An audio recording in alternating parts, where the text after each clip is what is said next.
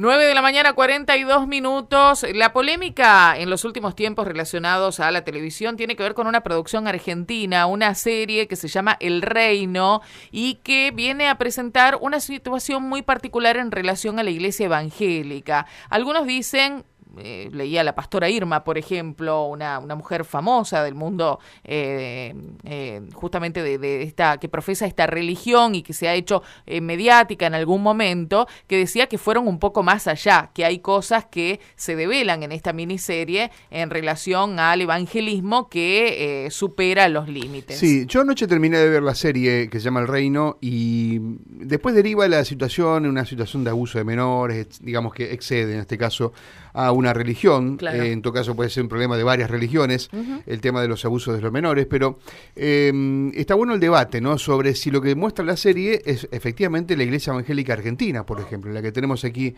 en nuestra zona, o es más un ejemplo de lo que podemos observar como por ejemplo en Brasil.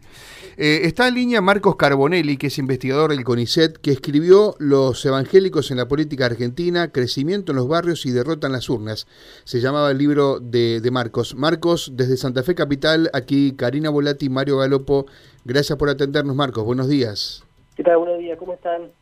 Bueno, Marcos, eh, ¿viste la serie? La, pudiste eh, observar, eh, entiendo, ¿no? Sí, sí, sí, vi la serie, claro que sí. ¿Qué, primera reflexión te merece? Bueno, la, serie se plantea, digamos, entrar en la ficción y ahí uno puede hacer dos tipos de reflexiones.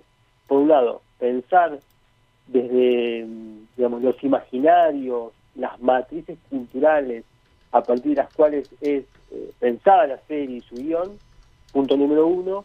Punto número dos, el debate que la serie abre y sobre todo por qué despierta tensiones o controversias y hasta enojos en la digamos en diferentes comunidades religiosas, sobre todo evangélicas. Es un poco como las dos cosas que uno puede decir. Mm.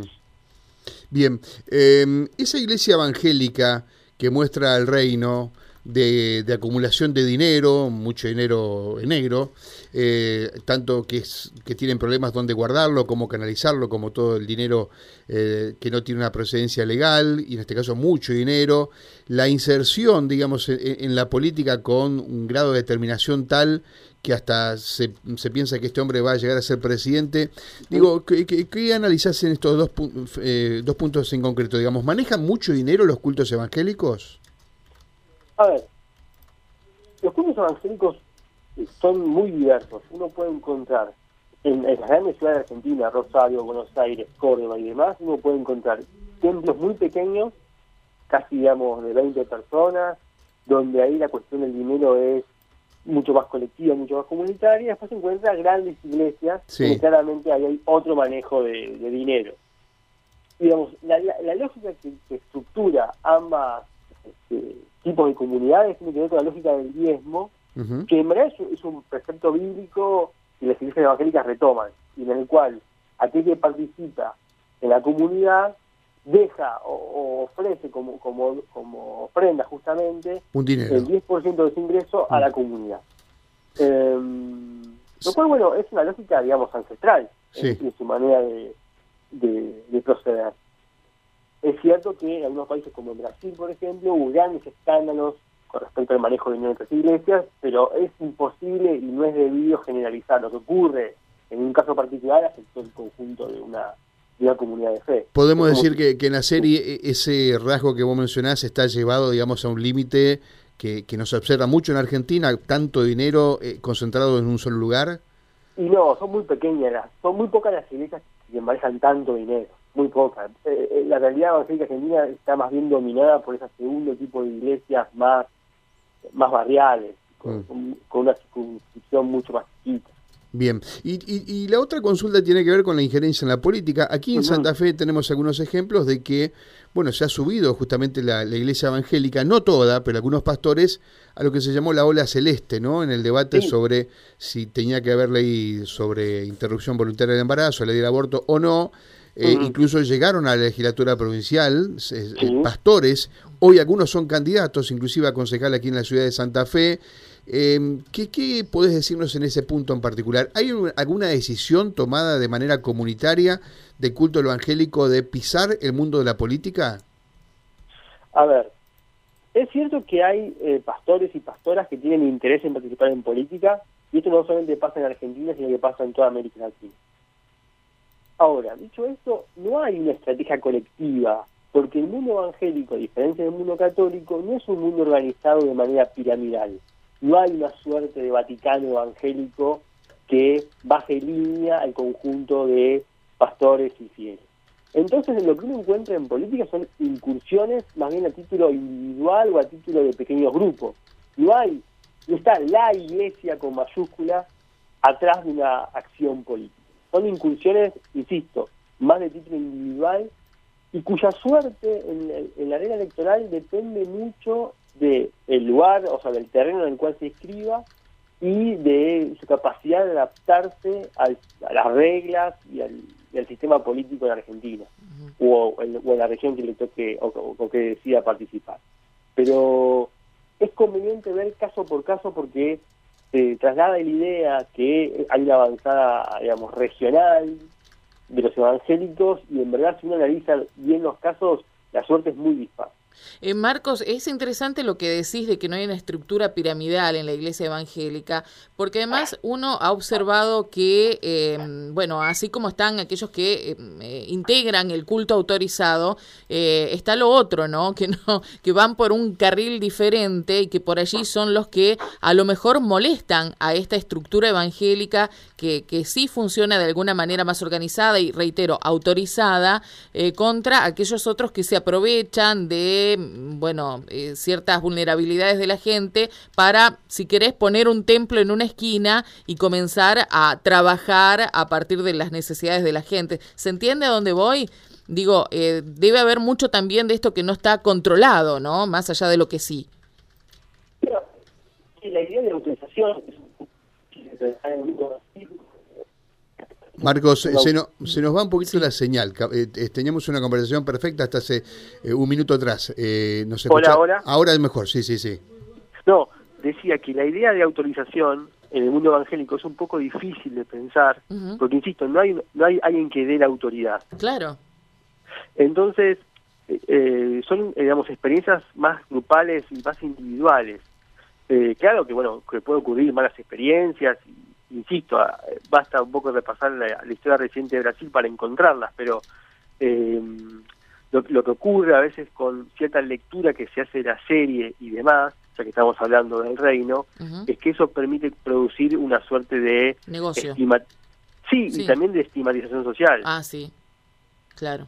Claro, claro. Y bueno, y por eso me parece que también son tan eh, sensibles, digo, ¿no? A lo mm. que se plantea en la serie, porque cualquier cosa puede perjudicar eh, a los que hacen las cosas relativamente bien dentro de la iglesia evangélica, ¿no? Claro, y al mismo tiempo, em, algo que escribí hace poquito, tiene que ver con que esto genera sensibilidad y cierta rispidez, porque vale recordar que las iglesias evangélicas en Argentina fueron históricamente, digamos, discriminadas eh, toda vez que en Argentina se asoció identidad nacional a identidad católica, ahí hubo un espacio para perseguir la disidencia religiosa. Luego fueron llamadas eh, iglesias este, lavadas del cerebro en los 80 y ahora se los acusa en algunos circuitos sociales de fundamentalistas. Entonces, en ese contexto, si a uno le suma también que en Argentina no hay igualdad de cultos, bueno, hay como una especie de... De escalonamiento, de estigmatizaciones y de desigualdades que explica o que vuelve razonable por qué estas iglesias reaccionan a veces públicamente como reaccionan. Mm. Después podemos discutir las formas, pero eh, en este sentido la crispación tiene razón de ser. Bien, Marcos, eh, ahora hay un fenómeno en que coincidimos, es el crecimiento de, las iglesias evangélicas. Eh, en muchos lugares uno encuentra que no tiene que ser un gran templo, alquilan un lugar y allí con un cartel se identifican como, eh, como culto evangélico. ¿Cómo lo hacen? ¿Cómo se puede crecer a un ritmo tan fuerte como lo ha hecho la iglesia evangélica? ¿Es solo a través de el diezmo que evidentemente eh, a veces decimos que en la Iglesia Católica ese diezmo debe ser muy mucho menos proporcional a los asistentes que, por ejemplo, en la Iglesia Evangélica, uno supone. Pero eh, ahí hay que buscar en ese diezmo eh, el porqué de tamaño crecimiento en los barrios, en las grandes ciudades, en los pequeños pueblos. No, la, razón de crecimiento no está en el diezmo.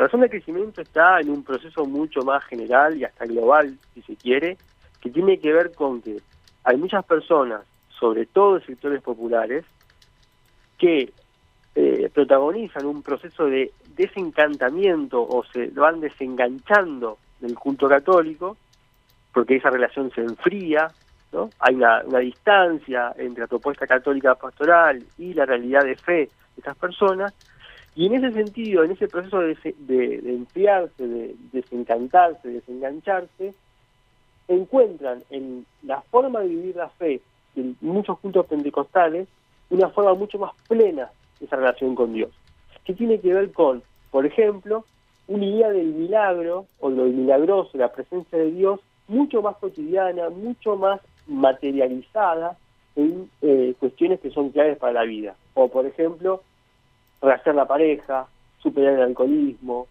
que tus hijos puedan eh, salir del mundo de las drogas. O sea, en el trabajo más de campo que de la espiritualidad, digamos, ¿no? O, la espiritualidad alejada. Espiritual, pero eh, yo creo que en eso, en eso se diferencia de la Iglesia Católica con más contundencia, digo, con más resultados incluso, ¿no?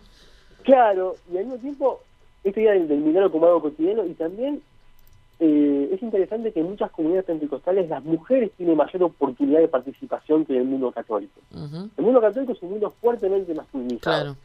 En cambio, en el mundo evangélico hay pastoras y hay mujeres que, tienen lugares muy interesantes para, digamos, de decisión, de acción, de, de pastorado.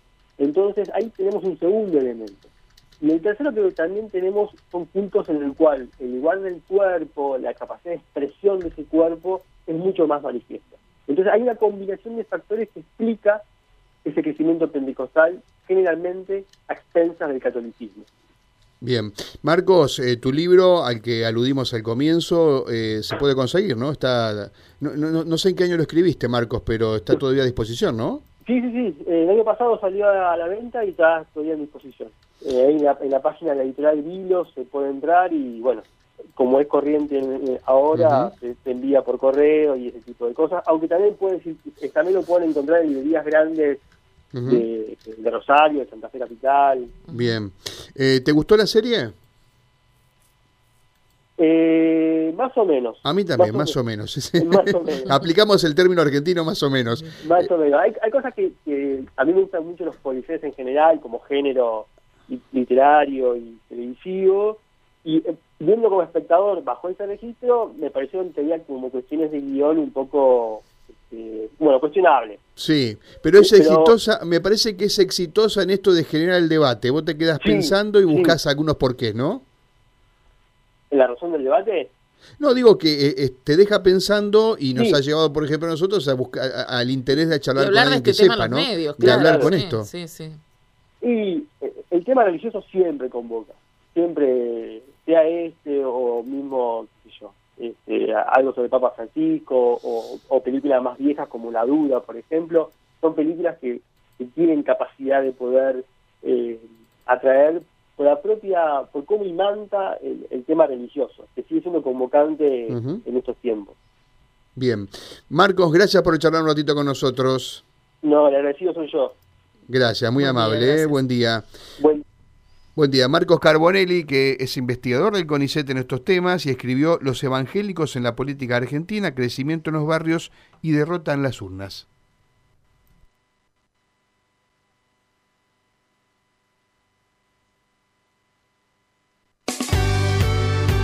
Buscar